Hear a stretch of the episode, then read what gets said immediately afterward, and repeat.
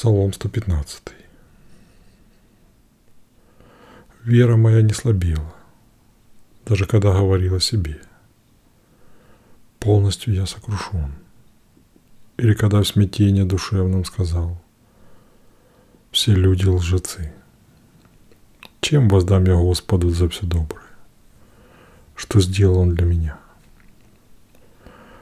Чашу спасения я подниму и имя Господа призову. Исполню обеты мои Господу при всем народе. Дорожит Господь жизнью слух своих верных. Нелегко соглашается Он на их смерть. О Господи, я слуга Твой.